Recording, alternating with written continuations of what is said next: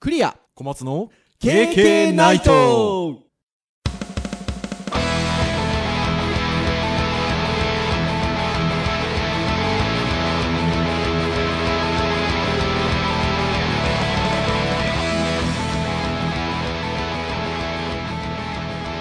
ナイトよはいということで第378回の配信でございますお届けをいたしますのはクリアとはい小松ですどうぞよろしくお願いいたしますはいよろしくお願いししますますいやーホテルですよお疲れ様でございます いかりいきなりなんだって話なんですがこの収録をしてる週が私実は1週間東京におりまして、まあ、月曜日から来て土曜日に帰るっていう、まあ、まさにもう日曜日以外、はい、1週間いるっていう感じなんですけれども週の半ばなんですよね今この収録をしてるのがね、はいはいはいはいもうなかなかにですよ12月のもう師走ということで師も走るということでございますがなんか KK ナイトポッドキャストでもいっつも12月は忙しい忙しい言ってる気がしますけど今年も忙しくなっているということで今年は特にハードワークに聞こえますけどねなんかね聞いているとやーねもうねやばいです よ何がやばいかって話はまあここではできないんですけどはいはいあのだいぶ勉強させていただいております そんな、まあ、今日は378回ということなんですがターンで言いますとウェブ会なんですよね、はいウェブ系の会ということなんですが今年最後のウェブ会なんですよねそうですね今日入れて、あの十12月は年内残り3回ということで今年ちょうど380回で終わるんですよおおちょうどキリがいいですねねえ、霧がいいですよね。っていうところで、まあ、ウェブの話をする回は最後なんですけど、もう私どものポッドキャストで、12月のウェブ会最終週といえば、もうテーマが決まってるんです、私どもの。はい、はい。これタイトルは、まあ、最近は連番 連番でやってますよねそうですよね。それを言えばいいんですよね。はいはい、言わせていただきますので、多分エコーがかかるんじゃないかと思いますが、いきますクリエイティブ業界と健康もうね毎年 毎年欠かさずやってるテーマでございます そうなんです。これ、ポッドキャストの初年度からやってる感じでしたっけやってますそうですよね。第14回からやってますいや、ほんとそうなんですよ。で、いろんな、まあ、健康っていう切り口にお話を毎年この時期にしてるんですよね。はいですので当然今年もということで健康についてお話をする回でいこうかなと思うんですけどウェブ会ウェブ会って言っとりますけどもうもはやウェブではないですよ私どもまあそうですねあんまり業界とかは関係なくなってき関ました係ねなくもうただただアラフィフの親父2人の健康を憂うっていう今日は回ですよいやーもうね年齢上がるとねある意味ね健康の話はね鉄板ネタなんですあるい意や味ほんとそうですよある種盛り上がりますよねまあなんでねちょっと若い人ついてこれない部分もあるかもしれませんいやほがんと多分ね年齢重ねると分かると思うんですけどねはーい。ですので、もうゆるりと、アラフィフの親父が、どんな健康状態かということをですね、 もう超リアルな話しますよ今日はです ね、お話をしていこうかなというところなんですが、はいどうでしたまあ、今年1年ということで言うと、今年1健年康的なことで言えば。ああそうですね今年1年で言うと会社を体調不良で休んだのは、うん。あの早退は1回ありますけど、はいそれ以外はないですねおー、じゃあ、総じてまあまあ、そんなになんかねっていう感じですね。そうですね、まあ、むしろ一番調子悪かったのは、あのコロナの副反応が一番あの、ああー、あ の予防接種のねいわゆる予防接種のね。はい、が一番なんか調子悪かった気がしでまもすそれで言えば僕もそうかもしれないです家族の中で一番外に出ないのではいはいはいはい、外に出ない限りにおいてはリスクがはいはい、あの下がりますよねそれはあの、うんコロナだけではなく風邪だったりとか引くリスクも、まあ、下がるかなというところではい、なので確かになんか年間っていう感じで言うと結構健康な方そ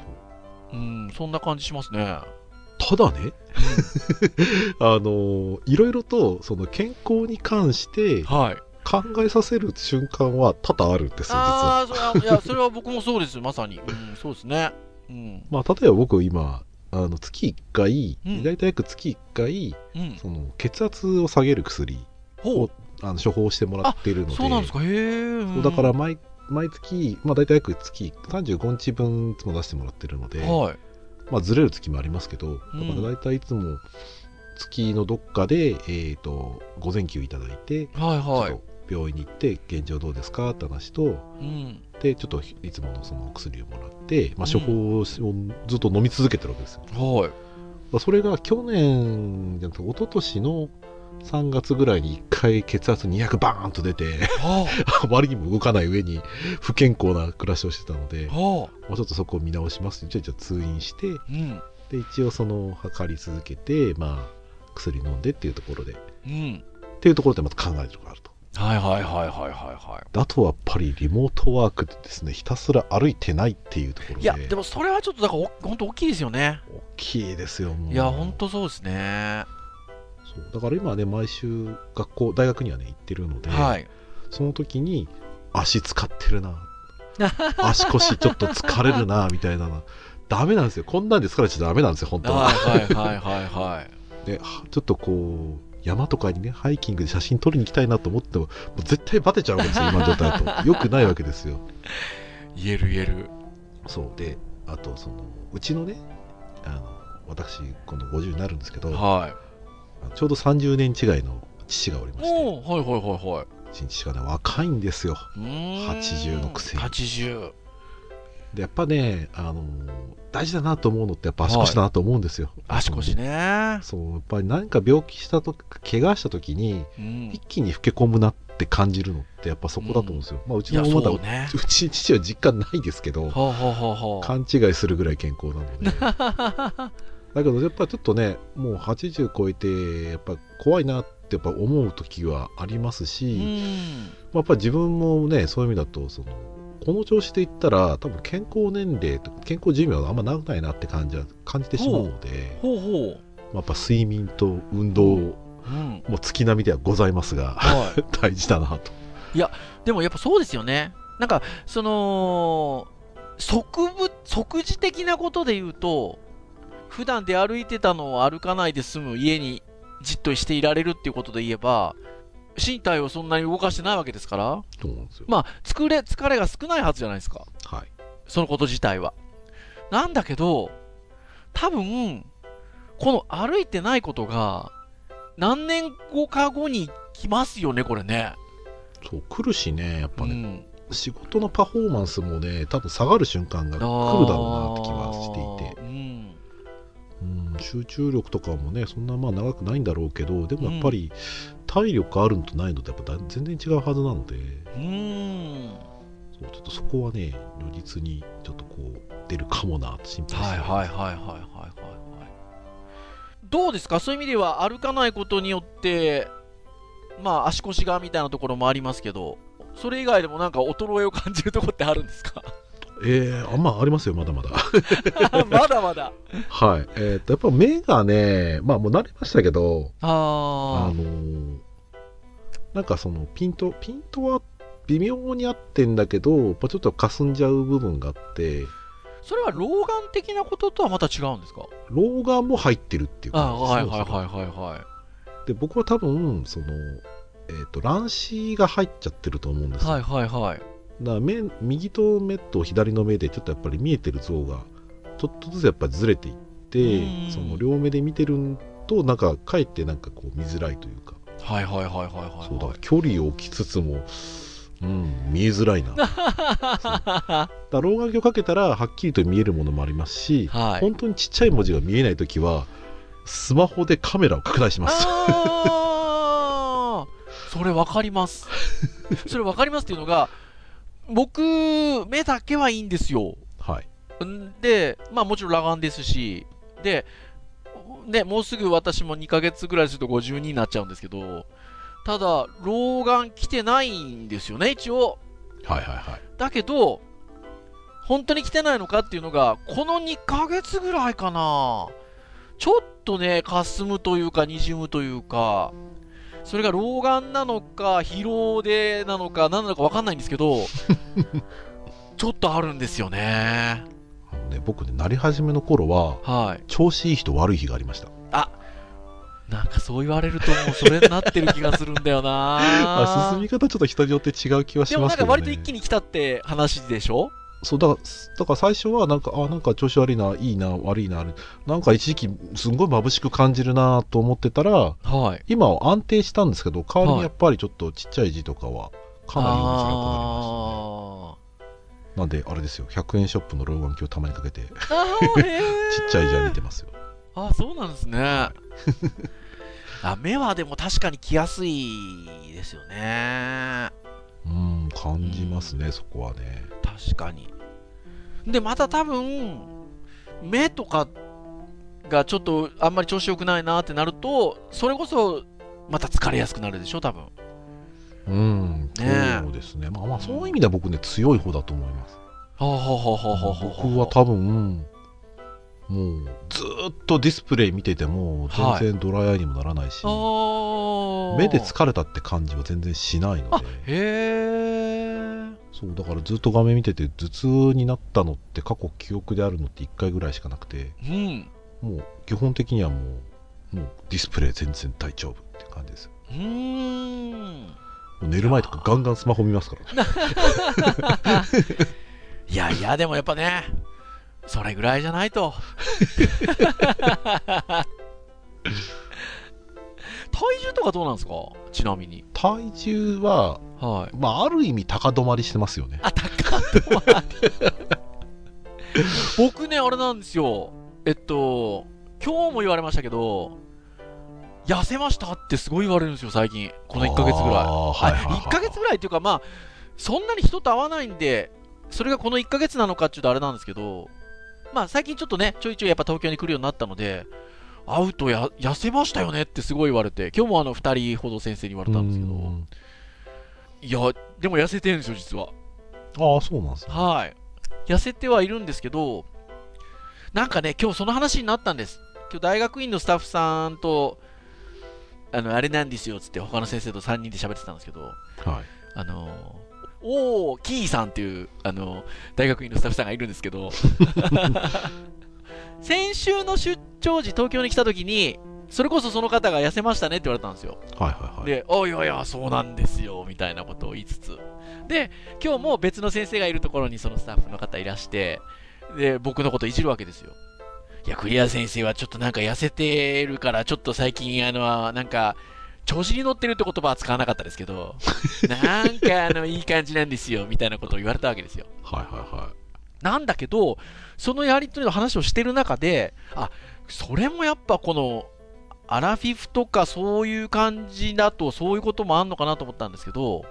痩せたってなると、ちょっと心配すると。ああはいはいはいはあの、いはい、健康的に痩せてればいいんだけどちょっと心配するっていうのがあって、それってやっぱ、あこのぐらいの年齢になると、そういう見え方もされるんだなって、ちょっとね、思ったわけですよ。うん、うんそうですね、でも、まあ、幸いなことに僕別にその病気だからっつって痩せてるわけじゃないんですけど 一応なんか食事を気使うようになったんですよはいはいはいはいこのこの半年ぐらいでやっぱなんか私あのストレスが溜まると袋菓子とか買ってきてポリポリ食べちゃったりとかしてたんですよあーいいですねそれをもうもう一切やめましたあのさすがにコーヒー飲む時にスイーツ食べてないは言わないですけどはいそれはちょっと楽しみとしてはやってるんですが、そういうもうなんかお菓子食べちゃうポリポリみたいなのをもうや全くやめたんですね。そしたら痩せたんですよ。おーで、このお菓子食べる、えーのをやめるみたいなところ、実はもう一個起因してることがあって、これ健康とは全く関係ないんですけど、ほう100円貯金。あそのカメラのレンズ買うの に、だからはいはいはいお菓子ポリポリ買うぐらいだったら、その100円1日チャリンって入れるっていう生活をほら、それこそこの半年ぐらいしてたわけですよ。なるほどねまあ痩せ るただねあの私ちょっとあの脂肪肝とかも実はあったりするので、うんあの見た目的に痩せてても内臓がちょっとまだ落ち脂肪が落ちてなかったりするんですよ。はいはいはいはい。で、お医者さんからは、あと2、3キロ痩せたらっていうふうに言われてるんです。うーん。ただ、この2、3キロが、もう食事だとダメなんですよ。運動だってやっぱ言われてて、うんただこの2、3キロ落とすための運動に足が一歩進まない。なるほどね。なかなちょかっとね。内発的な動機が欲しいですね。あ、そう、ね。内発的な動機が欲しいところですよ。おっしゃる通りです よ。まあさっきのレンズの話みたいなのはどっちかというと外発的な動機ですからね。まあ外発的な動機があ内発的な動機に変わればまあ悪くなる。 あの、ほら、人参ぶら下げられてる的なところは若干あるじゃないですか。まあちょっとありますね。でもだからといってあのそれが欲しいからねこれやってましたっていうあそ感うじでそうはそうなそ、いうので確かにね別。確かにね。そう一そうそう応両方いろいろあるじゃん健康の部分もあるし、はいまあまあまあねもともとそれを欲しかったものでもあいるやわけ、ですし本当におっしゃる通りですね。あとあれですねそうなるとちょっと、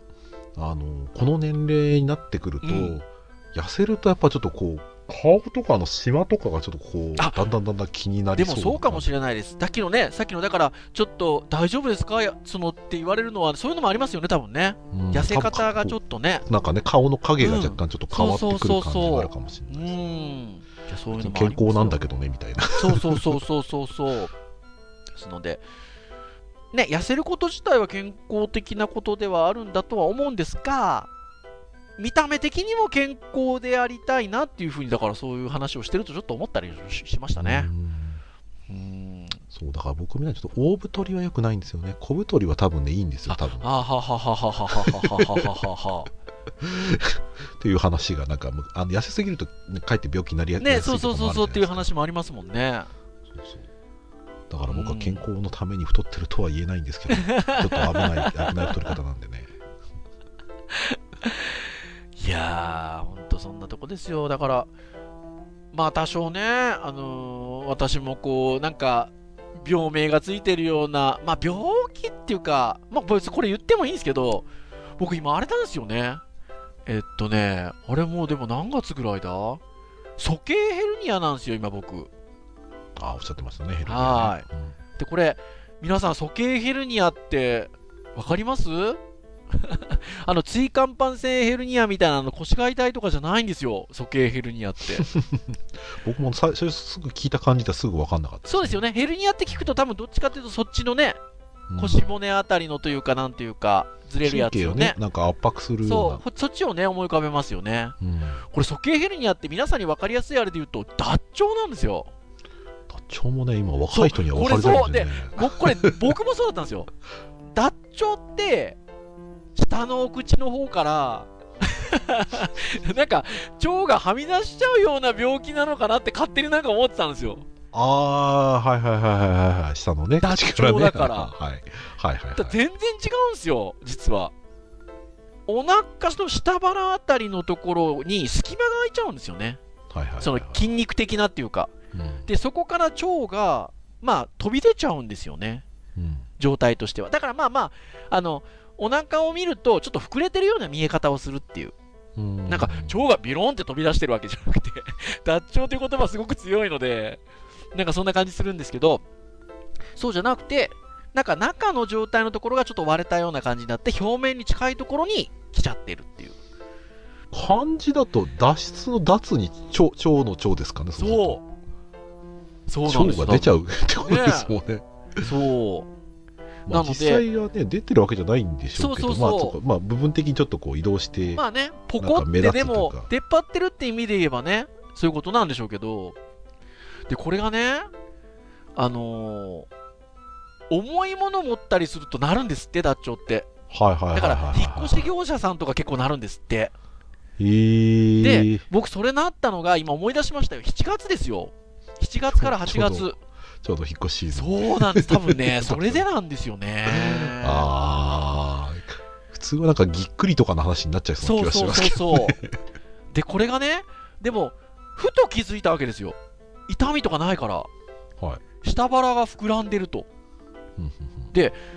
これなかなかに恐怖ですよちょっとビビりますいね。や、ビビります、ビビります。まあ、下腹っていうか、ちょっと股関節に近い感じの位置なので、はいはいはいはいはいはい。でそこがもう明らかに見たら膨らんでるんですよ。はいはいはい、でこれって、腫れてるのかなとかね。あー痛みがないけど腫瘍とかね、イメージしちゃいますよね。そう。だからね、実はそれなりにちょっとドキドキしたんですけど、う。はい。で、病院行ったわけですよ。ちょっとかかりつけの病院行ったら、いやじゃあエコー取りましょうかみたいなところで、いや、これ、クリアさん、鼠径ヘルニアですよって言うから、ヘルニアと思ったら、あ、もう脱腸ですって言うから、はあって言って、まあ、ちょっと半ば安心しましたけど、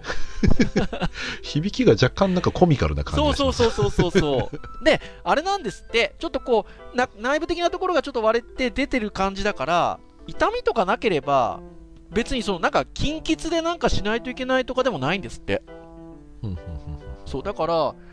今まだそのままなんです けどうんなんか処置をするんですよね、多分ね。あのねただ塞がんないんですって自動的にはははははだからもうあの内視鏡的なことでそのパッチみたいな感じで当てるんですってはいはいはいはい。だだからそういうのがまあ一泊とかのあれでできるらしいんですけどまあちょっと行けないんですよ忙しくてうんね、さっき最初のトークからするそとうめちゃめちゃ今そこに戻り忙ましいでしすもんね。そうなんですよでもなんかやっぱり痛くなってきたりするといあのああんまり良くないってことなのでまあ近々とは思いますけどねなんかそそんなこともあありはあるわけですよ ま一年間あればここ半半年を視野に見てちょっと行くかって感あじですかそうそうそうそう一応なんか家族会議的には痛くないっつってももうやった方がいいよねって話になってるのでちょっと時間が取れる時にはもう行っちゃおうかなと思ってるんですけどってなとこでございますよそうまあねやっぱ何かしら出ますよねで僕もあの今年健康診断でうん要内密検査ってないあらそういうのもちょっとでもドキドキしませんか僕ねそれほどでもなかったんですよ、ね、本当ですかへえまあ要はあのなんかいわゆる便潜血ってやつで取り取れたあらちょっと血が出ちゃうってあはいはいはいはいはいはいでまあちょっと僕は、うんまあまあまああのそんな内臓的なことじゃないだろうなと勝手に思い込んでうんてで一応この間あのーいわゆる大腸内視鏡っていうやつですね、はいいまあ、胃カメラなんですけどあの大腸の方から入れるはい感じのやつでちょっとねあのなんか語弊あるかもしれないんですけど、はいちょっと自分なりにははい行く前に全部、胃のものを全部出さなきゃいけないわけですよあはいはいはいはいはいはいはいはいはいで今多分昔は多分そういうのって検査入院してうん前日からねお医者さんとかその看護師さんとかの出す食事食べてうん下剤飲んでやるって形なんですけど、うもん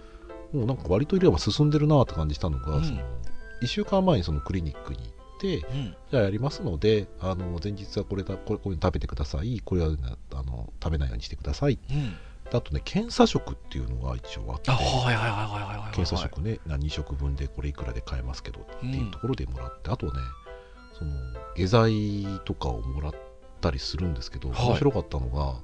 面白いと言ったら怒られちゃうかもしれないですけど、はい前日のえーっと朝次次の日ね朝9時ぐらいからやる予定だったんですけど、うんあの前日のね8時ぐぐらいから1回薬飲んで、うんで10時ぐらいに下剤飲んで、うんで寝て、うんまあ、ゼロ最初にちょっとやっぱりあの催してきちゃうと行っちゃ行くんですけど、うん朝ね5時に起きてくださいほうで5時に起きて何するかっていうほとなんかねあのこういうビニール袋に蓋がついてるようなあなんかはいはいはいはいはいはい容器があってそこに薬入ってるんですよほでそれをに水入れてうはシャカシャカしてなんかねイメージとしてはねアクエリアス作ってるような感ああーはいはいはいはいはいはいじポカリスエットとかで味もそんな感じスポーツドリンクみたいななでそれをだいたい1時間半から2時間かけては1.8リットルいうわーで結構ですよきついきついかなと思ったんですけど、割とねあの僕じゃあ大体15分に1回ぐらい飲めばいいかなってので普通にこうネット見ながら 飲んでへー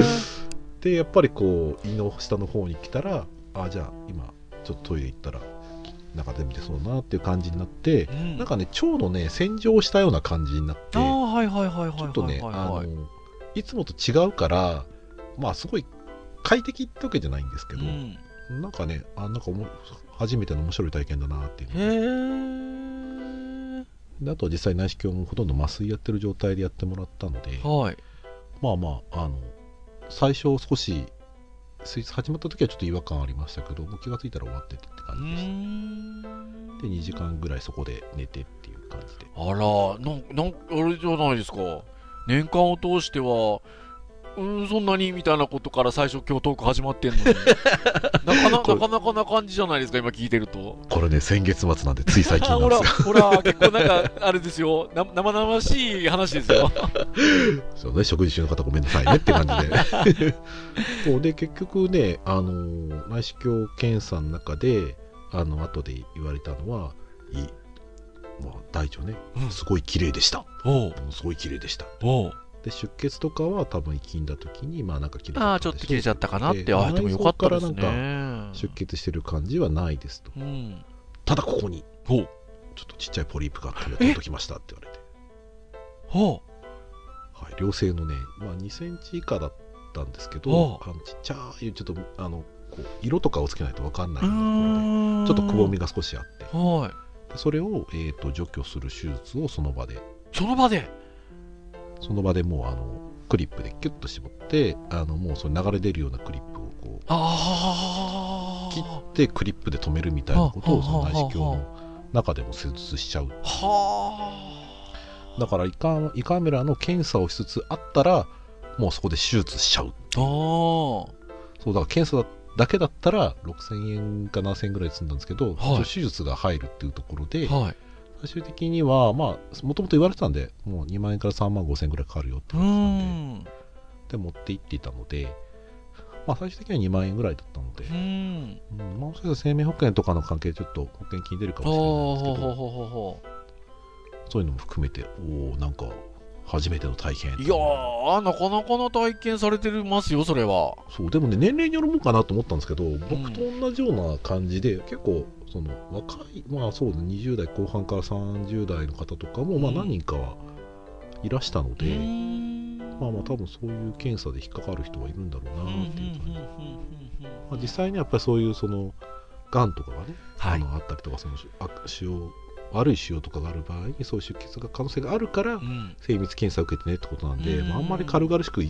考えちゃいけ ない話なんでしょうけど、はいはいはいはいはいまあ、僕自身はあの今回は何もなかったっていうところもあるしあーまあまあそんなに気にしてなかったので、 まあ、まあ結果的には良かったねって話をう、ーんお医者さんにはまあ多分あの56年来なくて大丈夫です っておーでもそれはお墨付きってやつじゃないですかそうだから来年とかもう出たとしても大丈夫です来なくて大丈夫ですっいてや話をさへれてえまあもちろん気になるようなことあればねもちろんもちろんね、うんご相談くださいって話ではあるんですけどいやー、やっぱあれですよ、オープニングの、あの、まあまあ、大体1年総じてみたいなのはね、あのこうやって話を聞いていくと、はいもうお互いにそんなことはないっていう。あそうそうだから,、だねか、ら別にそのなんか辛かったとかっていそううそう経験はたまたまでなはないいでだすよねけでそうあのただあのあもうね長く生きてるとこういうことあるよねっていうことはがいはいはいまあ割と今年あった感じではありましたいやー、ほんとそうですよ。なんかあれですね、やっぱり、もう気を使っていかないといけないですね。 そうですねそう、本当にそうですよ。健康のために何しないといけないんですか、これ。やっぱあれじゃないですかあの前から言ってるので言うと多分睡眠はい、で食事はい、で体力つくために運動はい。やっぱあれじゃないですかね僕らのこうポッドキャストでも言ってる話とかで言うと、はい、やっぱ楽しめるようにしていかなきゃいけないっていうとこいやろで本当そうでただ楽しむための第一歩として、ん不健康だと楽しむことができないっていうことが分かって分かってきたの本で当そうそうですよだから健康を得るためにやっぱり楽しむことが必要だし楽しむために健康が必要みたいなねじゃあ健康になるためにどうしたらいいのかっていうと寝るんです よやっぱり私たちのポッドキャストで言えば睡眠です よそうちょっとねいつもね収録時間のねおあの遅さにちょっと定評がありますがや らなきゃダメですだからもう寝ましょそうですね今日はもうこれぐらいで終わりにしましょうもううでもなんか結構喋った気がするそうですねなんかいつもと違うテンポで喋ってた気がしますそ今う日ですよねやっぱ健康の話はやっぱちょっとねなんかいつもと違うんですよいやなんか本当そうですよですのでもうね寝ましょうじゃあ寝ましょう寝ましょう はいということで以上といたしましょうかね KK ナイトは毎週木曜日に配信をいたしております公式サイトアクセスをしていただきますとサイト上にプレイヤーがございますので直接聞いていただけますとただ購読登録サービス等々で登録していただきますと配信されるやいなや皆さんの端末にダウンロードピュッといきますので聞き漏れなく聞いていただけるかなというふうに思いますぜひながら聞きでも結構ですので聞いていただけますと経験喜びますということでございますはーいそれでは以上にいたしましょうかね本日お届けをいたしましたのはクリアとはい小松でしたそれでは次回379回の配信でお会いいたしましょう皆さんさようならさよなら来週は例のあれだ